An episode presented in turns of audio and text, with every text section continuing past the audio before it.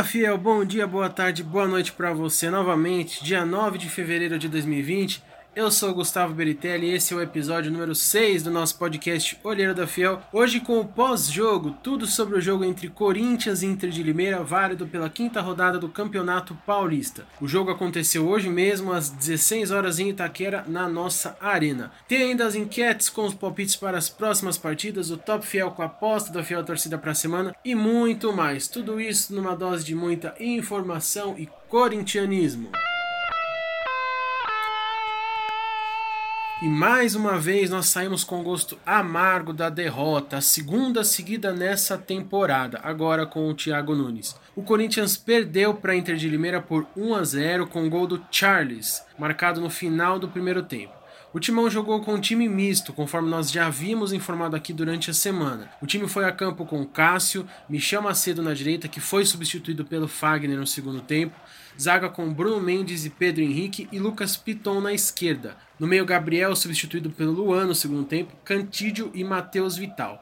Na frente, Everaldo, que também foi substituído no segundo tempo pelo Wagner Love, Madison e Gustavo, hoje titular, contrariando aí as expectativas, né? Já que pelas informações quem seria titular é o Wagner Love. Ele acabou iniciando no banco e deu espaço para o Gustavo. O jogo do Corinthians mais uma vez não foi bom. O time misto não ofereceu perigo para Inter de Limeira praticamente, além de alguns lances no início da partida com o Everaldo e o Gustavo. A intensidade que nós vimos contra o Santos, principalmente, e mesmo na derrota também contra o Guarani, de certa forma, não foi vista. Nós tivemos uma pressão aí inicialmente, mas não durou muito tempo. E a Inter de Limeira jogou bem, o time tá bem treinado para jogar assim no contra-ataque. E dessa forma, exatamente, numa bola perdida pelo Cantídio no meio do campo, que beleza, né? Quem diria? Eles fizeram num contragolpe o único gol do jogo, aos 41 do primeiro tempo. Depois disso, a Bitol retranca, time todo na defesa, até o presidente dos caras estava lá dentro da área. E o Corinthians, sem criatividade nenhuma, não conseguiu igualar o placar e acabou perdendo mesmo por 1 a 0. No segundo tempo entraram alguns titulares, como vocês viram na escalação, Fagner Luan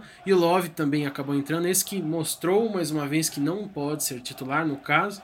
Né? É um bom jogador, já fez bastante pelo time e por isso voltou para o Corinthians, mas atualmente ele está indo muito mal e então não pode assumir essa condição. E de nada adiantou a entrada de nenhum desses três jogadores. O Corinthians acabou perdendo mesmo assim.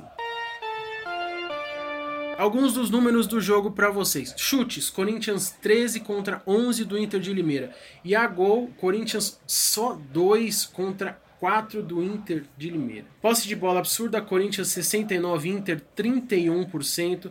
Passes, Corinthians 607 contra 289 do Inter de Limeira, é mais do que o dobro né, de passes. Faltas 9 do Corinthians e 16 da Inter.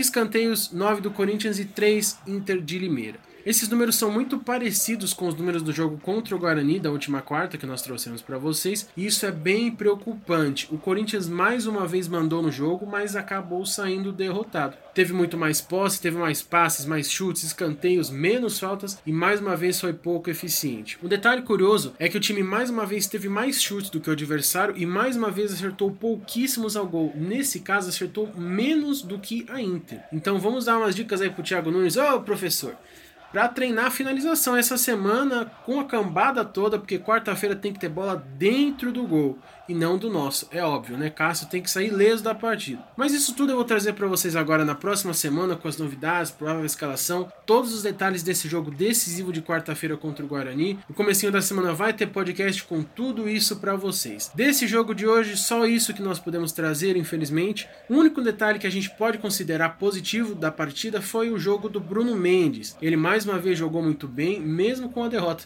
Tempo de bola bom, boa cobertura, já passou da hora dele ter uma chance de titular no time com o restante do time, né? Não só jogar de titular no mistão. Aí não dá mesmo. E eu acredito que por mais que eh, eu, eu, particularmente não veja o Pedro Henrique tão mal quanto a maioria da torcida veja, o Bruno Mendes deve jogar muito melhor do que ele aí ao lado do Gil. Então uma boa oportunidade para a gente fechar a zaga com o Gil e Bruno Mendes. Oremos para que o Thiago Nunes também pense dessa forma. E é isso aí, fiel. Segunda-feira, amanhã, dia 10, teremos o podcast número 7 com o News Semanal, todas as novidades da última semana do Coringão. E logo na sequência também o podcast número 8 com o pré-jogo completo de quarta-feira pela Libertadores. Todos os detalhes quentinhos para você se preparar para torcer pelo Coringão. Tem também enquete rolando no Twitter e no Facebook, tem palpitômetro para esse jogo de quarta na Libertadores. Siga a gente lá, arroba Olheiro da Fiel e dê o seu palpite. Para acompanhar tudo isso e muito mais, é só seguir a gente em todas as redes, arroba Olheiro da Fiel, tem Twitter, tem Instagram e tem Facebook. Logo, logo tem muito mais para vocês. É semana decisiva, fiquem ligados aqui no canal e não percam nada. Eu sou Gustavo Beritelli, Olheiro da Fiel. Muito obrigado e vai Corinthians!